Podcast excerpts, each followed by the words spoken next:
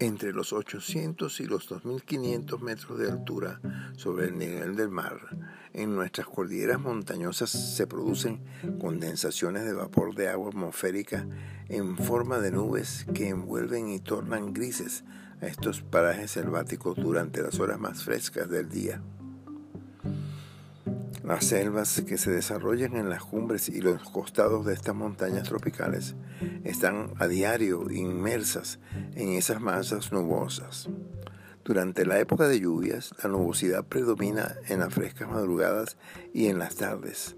Durante las horas más asoleadas, las nubes se disipan para mostrar el fulgurante verdor de la montaña. El clima a esas alturas, con una temperatura media típica de 19 grados centígrados, es fresco, saludable y perfecto para desarrollar asentamientos humanos. Allí no existe el calor extremo de las selvas tropicales ni el frío extremo de las grandes cumbres de los Andes. En ese ambiente acogedor viven muchas especies de plantas y animales, en medio del dominante verdor de la selva destacan joyas coloridas en forma de flores, insectos, ranas y pájaros. Con el agua de las nubes envuelve todos los espacios. Las plantas se dan desde el suelo hasta sobre la última rama del árbol gigante cuya copa forma el techo de la selva.